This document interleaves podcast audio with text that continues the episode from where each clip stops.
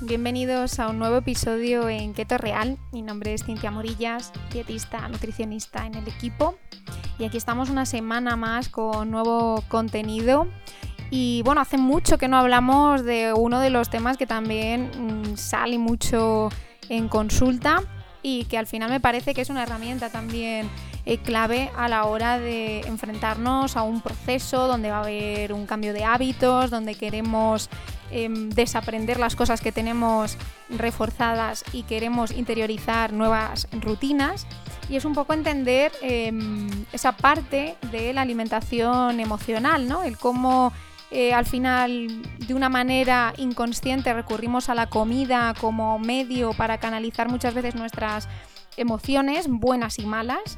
Y mm, sobre todo, bueno, pues me gustaría que tengáis una serie de herramientas y que podamos dar un paso más en, el abordaje de, las mismas, ya que en muchas ocasiones, pues como os digo, nos enfrentamos en nuestro día a día a este tipo de, situaciones y no tenemos mecanismos para poder em, identificar qué es lo que nos pasa, incluso nos faltan estrategias para manejar estas situaciones de una manera saludable. Entonces quiero que comentemos un poco eh, qué se entiende por alimentación eh, emocional, qué planteamientos de alimentación serían mucho más sostenibles, mucho más sanos cuando nos encontramos en, en este punto.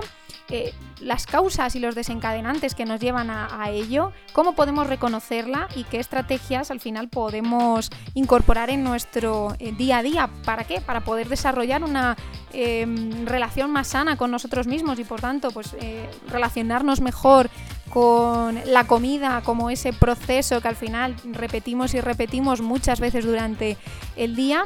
Y bueno, pues también, como siempre, plantear la idea de que muchas veces no somos capaces de hacer estos cambios por nuestra cuenta y necesitamos ayuda profesional. Entonces, entender que al final este planteamiento se puede abordar, se puede trabajar en consulta, que no estáis solos y que si en este caso necesitáis cualquier tipo de cambio a este nivel, que esto lo podemos trabajar en las sesiones, en la eh, consulta y, creo que mm, hace falta también em, lanzar una lanza a favor, válgame la redundancia, para poder conseguir un poco pues eh, ese, equilibrio ¿no? y que la gente también sea más consciente que no debemos quedarnos con estas malas sensaciones o aguantando lo que nos pasa sin poner herramientas ni, soluciones. Al final tenemos que aprender y diseñar nuestro propio eh, kit para poder em, solventar estas situaciones de una manera pues mucho más sana y mucho más eh, práctica. Entonces, al margen, como ya sabéis que siempre empezamos comentándoos un poquito pues todos nuestros planes, em, esto también se aborda. Eh, las consultas son personalizadas al margen de que el trabajo tenga un enfoque em, con la dieta con la dieta keto en la que aprendéis pues todas las opciones, todas las variantes existentes y, luego pues cada persona es un mundo, cada persona viene con una serie de em, elementos a trabajar y es importante tener en cuenta que hay que dar el paso, que muchas veces no somos capaces de hacerlo solos y que el compromiso de tener a alguien al lado cada semana que nos ayude, que nos guíe, es la clave para poder salir de esas situaciones donde estamos bloqueados, donde nos enfrentamos a un callejón sin salida y bueno, desde aquí os quiero animar a escuchar, por supuesto, este episodio y si estáis en ese punto, a dar el paso. Así que, sin más, nos vamos con el episodio de hoy, que espero que lo disfrutéis mucho.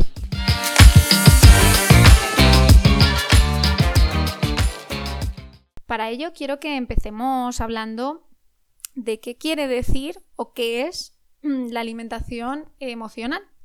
Bien, pues esto se refiere a la tendencia de utilizar la comida como una forma, de alguna manera, de hacer frente a nuestras emociones o incluso de regularlas, en lugar de satisfacer el hambre fisiológico, ¿no? Si tenemos en cuenta estos matices, podemos ver que el hambre fisiológico o hambre real em, no aparece de repente. Lo vamos notando y aparece con esos síntomas característicos de la sensación en el estómago y en estos momentos no estaríamos pensando eh, en saciarnos repentinamente.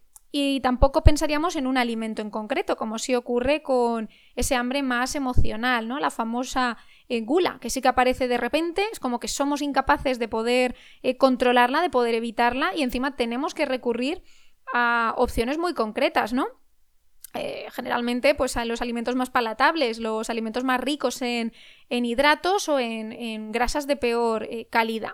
Entonces, vemos que aquí se desplaza un poco esa idea de comer realmente por necesidad física, que realmente lo estamos haciendo porque experimentamos una emoción mm, positiva o negativa que se nos desajusta, que se nos descontrola, y el medio es la comida y buscamos de alguna manera calmar o aliviar esas Em, esas emociones, esas sensaciones, buscar un poco de alivio, consuelo, eh, distraernos o de algún modo buscar un poco eh, una gratificación emocional que puntualmente llega. ¿Por qué? Porque no estamos siendo conscientes del mm, el proceso en sí. Ahí es como que perdemos un poco el control y en parte de esa pérdida de control dejamos de Em, estar al tanto de qué es lo que está pasando. Esto ocurre mucho en situaciones en las que tenemos mucho estrés, en las que estamos muy preocupados, en las que hay más tensión o ansiedad y buscamos eh, esa tranquilidad a través de, la comida.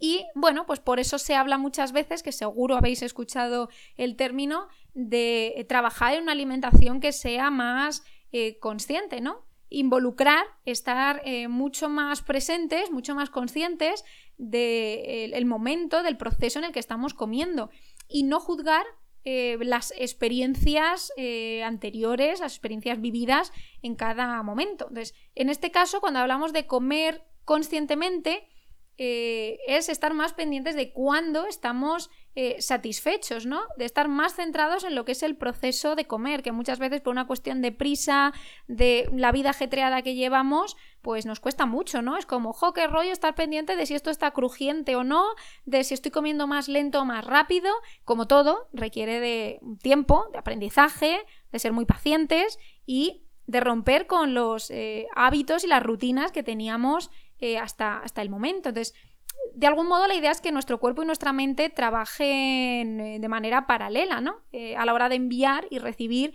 esas señales que nuestro cuerpo necesita, en concreto nuestro cerebro necesita recibir esas órdenes de, oye, ahora tengo hambre, voy a escoger estos alimentos de manera consciente, no por impulso, que es lo que ocurriría con ese hambre más emocional, y soy consciente de lo que estoy comiendo, de lo que me transmite este alimento en concreto y percibo esa saciedad.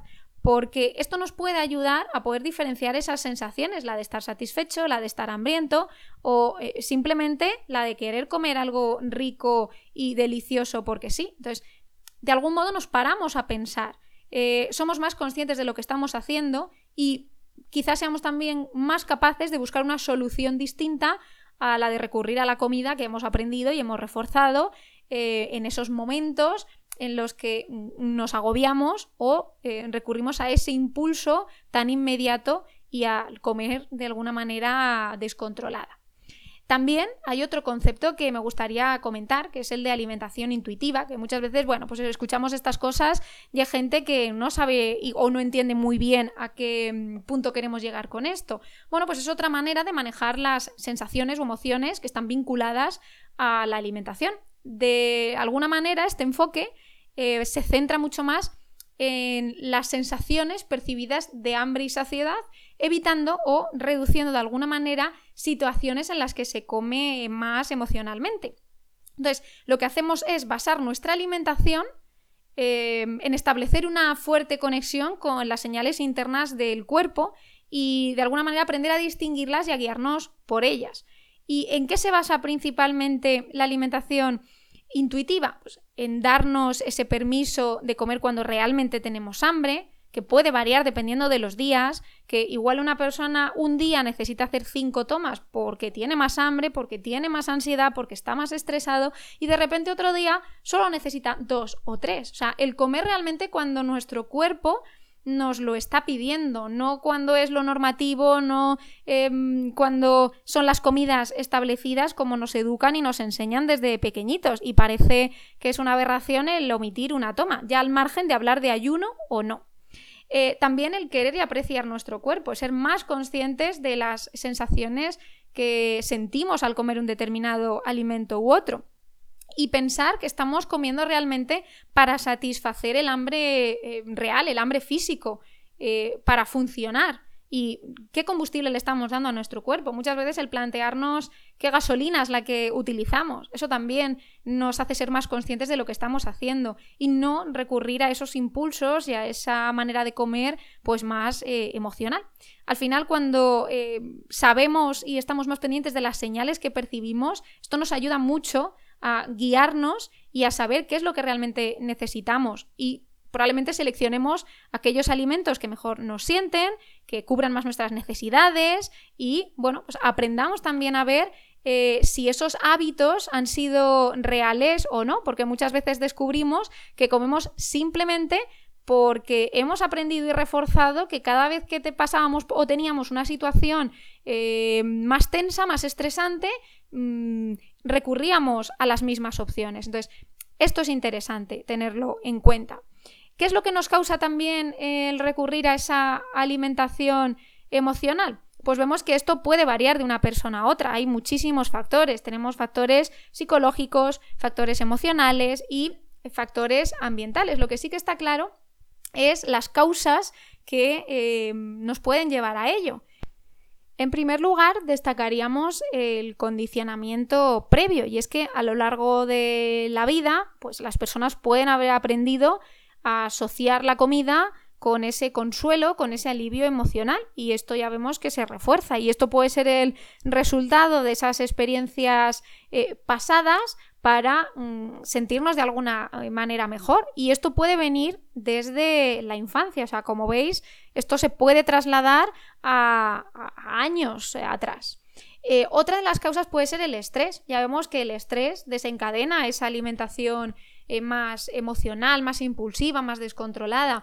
De hecho, yo muchas veces en consulta planteo si realmente esto ocurre entre semana o el fin de semana, porque muchas veces Em, el fin de semana, a pesar de que tenemos otras historias con eventos sociales o las cosas que al final pueden surgir, salimos más y tal, eh, generalmente tenemos más sensación de control de aquello que, comemos que durante la semana y más si estamos enfrentándonos a una semana donde hay mucho estrés, donde eh, estamos sometidos a mucho trabajo, em, estamos durmiendo peor, eh, no tenemos tiempo de hacer ejercicio, pues ahí hay una serie de desencadenantes que nos llevan a sentir más el estrés. Y al final una vía de aliviar y distraer un poco esa tensión o esa presión diaria es recurrir a la comida. Y de nuevo esto se refuerza, se refuerza, se refuerza y es muy difícil desaprenderlo.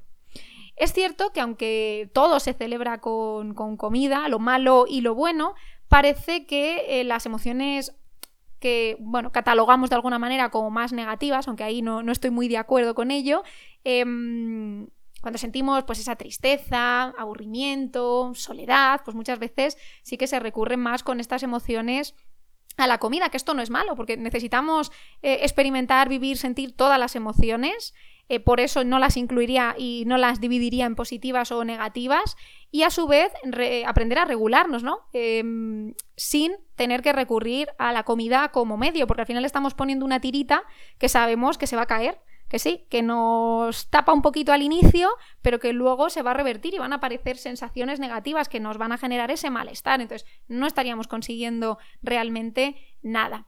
Luego hay factores sociales y culturales, pues sí que vemos que mm, al final eh, la sociedad en la que vivimos influye mucho en nuestros patrones de alimentación. Al final, cuando tenemos celebraciones o reuniones familiares donde la comida es más abundante, esto fomenta también la, la alimentación más emocional. Por eso os decía que no solo va ligada a esas emociones que se catalogan más como negativas, sino que cuando celebramos algo, simplemente por el hecho de, venga, sí, que estamos celebrando no sé qué, ya eh, dejamos de ser conscientes de si realmente nos apetece comernos ese postre, de si realmente nos apetece una copa o si la estamos eh, tomando simplemente por la presión o por el eh, momento en sí.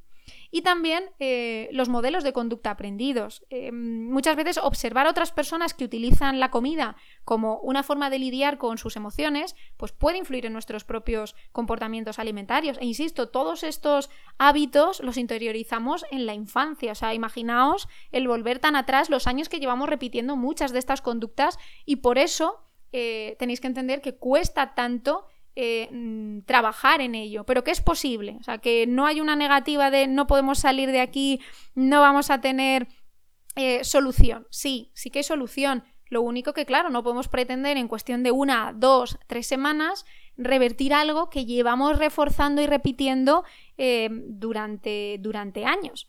Y también quiero matizar que eh, la alimentación emocional no siempre está relacionada con la ingesta excesiva de alimentos eh, poco eh, saludables. Algunas personas pueden recurrir a alimentos pues, reconfortantes, mientras que otras pues, pueden perder el apetito o buscar alimentos saludables en exceso, que esa también a veces es otra opción, es otro recurso. Entonces, es muy variable, como veis, la forma en la que cada individuo experimenta y manifiesta la alimentación emocional.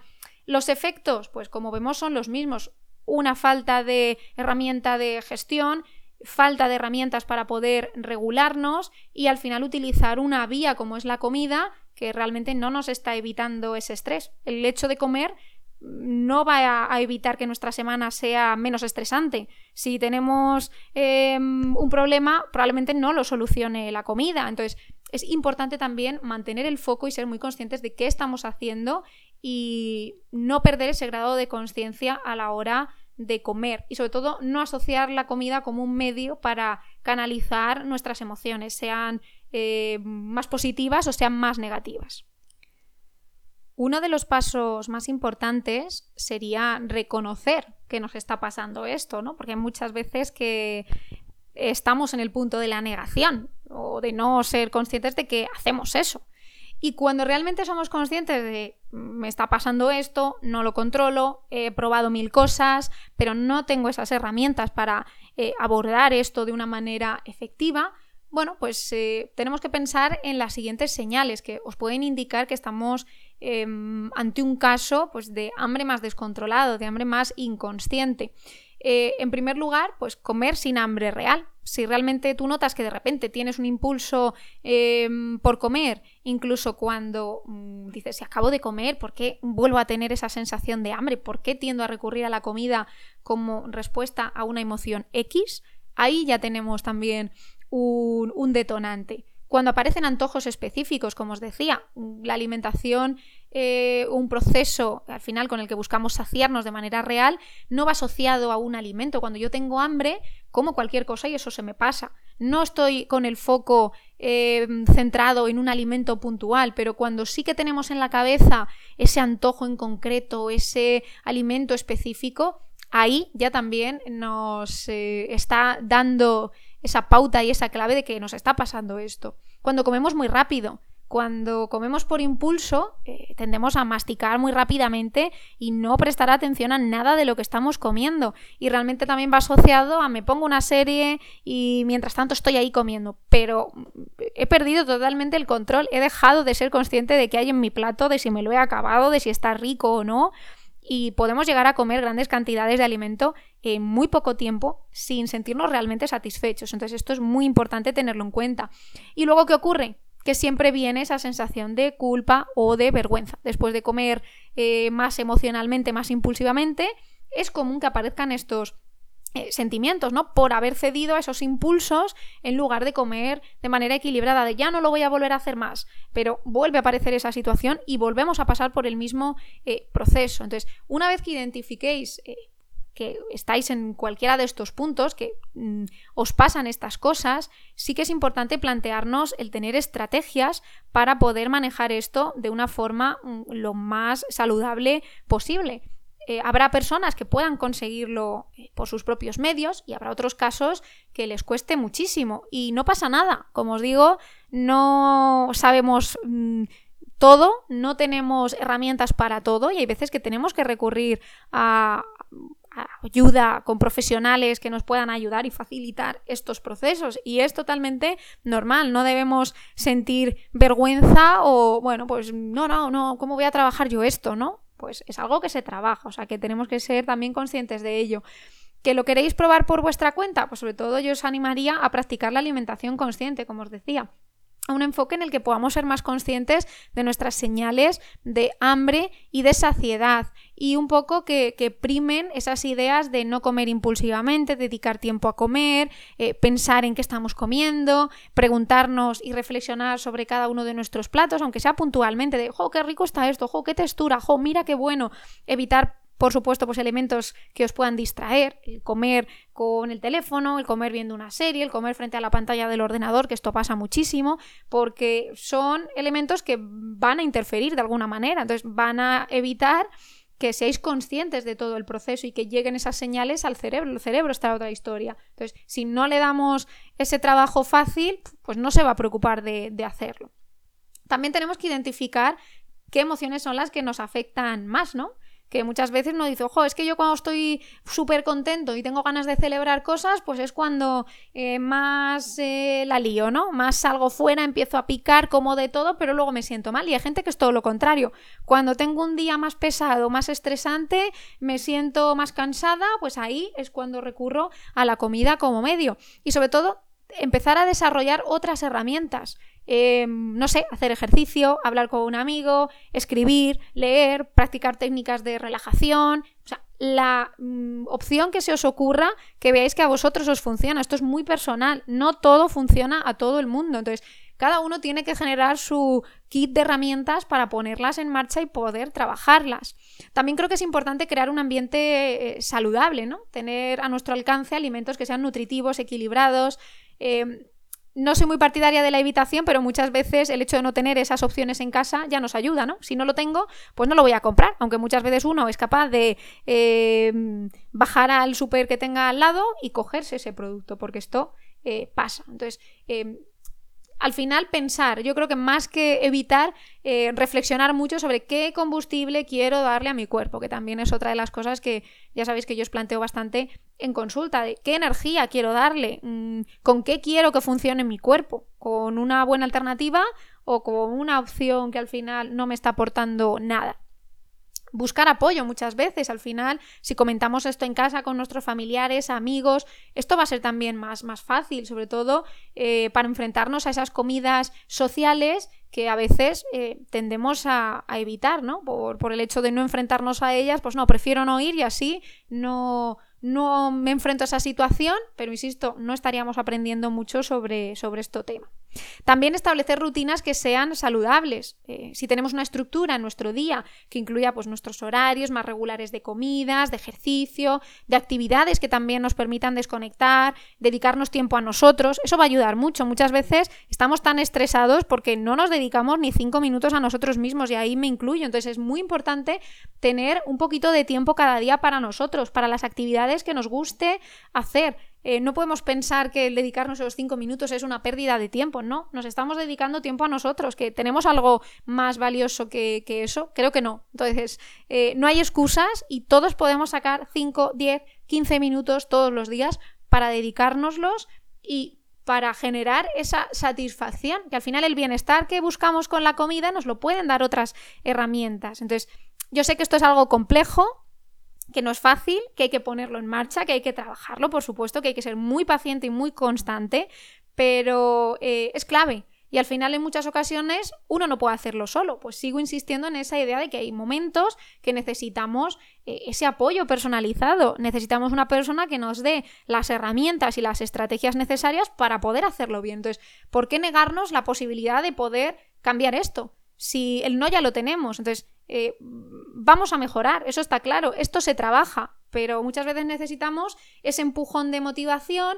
que tengamos otra persona con la que nos estamos comprometiendo, mm, que nos den herramientas que a lo mejor desconocemos y trabajar también con dinámicas que sean prácticas y aplicables a vuestro día a día, que es algo que en muchos casos... Mm, eh, se reduce a me lo quito o no lo compro, como digo, y eso no es aprender nada, porque vale, no lo tienes en casa, pero en un momento impulsivo aunque no lo tengas, vas a bajar, te vas a ir al súper y vas a comprar esa opción, eh, como te venga. O te vas a ir en el trabajo, aunque sea a la máquina de vending que tengas, y vas a coger mm, lo peor que tenga esa máquina. Entonces, como esas situaciones, cuando entramos en ese punto, eh, perdemos el control, realmente aquí hay que empezar a ser conscientes de muchas cosas. Y, y pensad también en esa idea inicial de cuántos años llevamos reforzando esto y que es normal que necesitemos también nuestro tiempo previo de trabajo, de aprendizaje y de em, conseguir consolidar al final todas estas nuevas herramientas que vamos a trabajar y que vamos a, poner en marcha, pero que a la larga nos van a hacer la vida mucho más fácil em, y mucho más feliz. Y ahora el punto sería ver cómo realmente podemos desarrollar una relación más sana con nosotros y no tener que recurrir a, la comida. Vemos que esto es algo em, vital para, para, poder mantener una alimentación que sea equilibrada y de alguna manera pues promover ese bienestar físico, emocional, eh, tener una mejor salud, vivir más felices, no estar pensando continuamente en, esas restricciones, en esas limitaciones. Imaginaos lo que es esto a diario, es una completa locura. Entonces os quiero proponer algunas estrategias para que podáis trabajar en ello.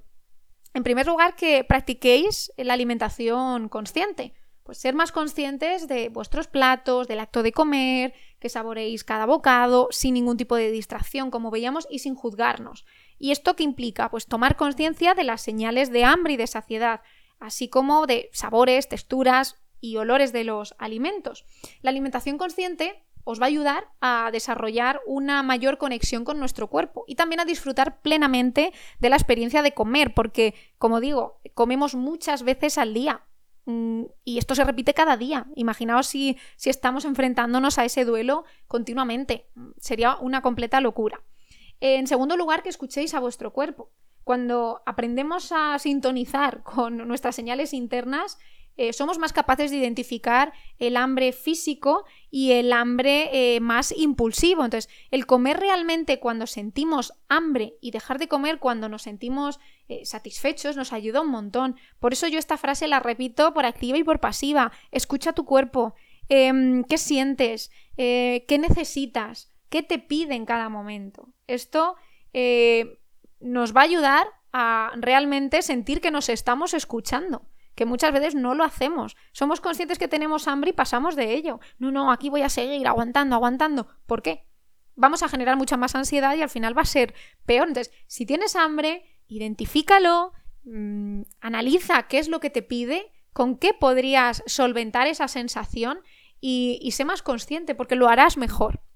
También quiero que, como tercera medida, evitéis la restricción extrema y que no cataloguemos a los alimentos en permitidos y prohibidos. Muchas veces el restringirnos excesivamente y el categorizar los alimentos como buenos o malos ya nos conducen a esos comportamientos más desordenados. Entonces, eh, en estos casos es mejor eh, hacer un reparto de comidas, tener una estructura, una planificación, eh, pasar nuestra alimentación en una pauta equilibrada y flexible que sintamos que realmente estamos disfrutando de esa variedad de alimentos nutritivos y donde de algún modo también podamos permitirnos ocasionalmente eh, algún alimento que sea menos saludable sin sentirnos culpables de ello, que al final lo que hacemos un día no define nuestros actos ni lo que estamos haciendo, ¿no? Y, parece que esto muchas veces nos condiciona muchísimo. También el desarrollar habilidades culinarias, esto muchas veces nos ayuda a poder crear alimentos que sean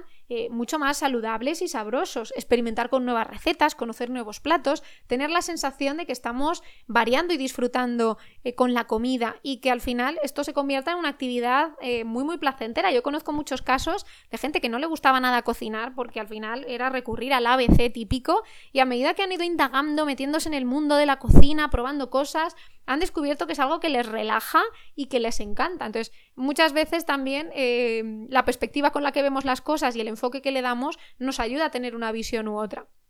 También aprender sobre alimentación y sobre nutrición. Muchas veces Em, el, hecho de educarnos, el hecho de estar más informados, nos ayuda a tomar mejores decisiones, a ser más conscientes de en qué punto estamos, de qué le pasa a nuestro cuerpo y generalmente hacerlo mejor. Entonces, muchas veces podemos eh, hacer una mejor eh, planificación y unas mejores elecciones ajustadas a nuestras necesidades cuando sabemos y tenemos al alcance eh, toda esta información y sobre todo la comprendemos y la entendemos.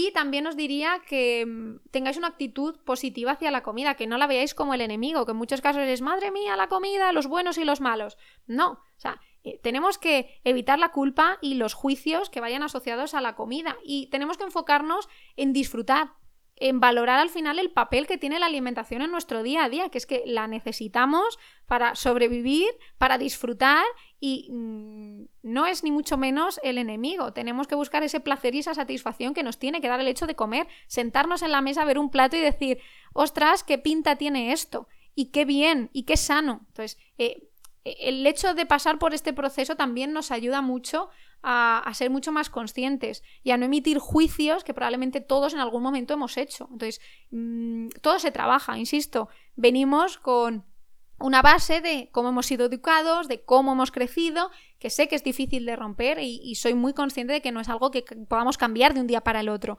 pero es posible, es posible y el mensaje de hoy es ese, es posible cambiar estos aspectos. A todos, y me incluyo en algún momento, nos ha pasado esto. Y si no tenemos herramientas, pues va a volver a pasar una y mil veces. Pero si vamos desarrollando nuestro kit de herramientas, os puedo asegurar que cada vez serán menos veces, que cada vez tendremos más herramientas para poder eh, gestionar esto y que al final el esfuerzo habrá merecido la pena. Entonces, el poder desarrollar una relación saludable con nosotros y con la comida, vemos que lleva tiempo, como os decía, hay que ser muy paciente, muy consciente, pero em, merecerá la pena. Y tendremos ciertas dificultades, eh, nos costará en ciertos momentos más o menos, a veces podremos hacer cosas solos y a veces necesitaremos pedir ayuda. Y no pasa nada y creo que al final merecerá la pena para que os sintáis mejor, para que mm, vuestra salud mejore mental y físicamente y sobre todo mm, para que uno sienta que disfruta también de estos momentos y que el día a día no es algo tedioso y algo complejo. Así que espero que aprovechéis muy bien todos estos tips, todos estos consejos, todas estas herramientas que yo sé que aparecen ahí en consulta y, bueno, pues también quería compartir con vosotros en el podcast.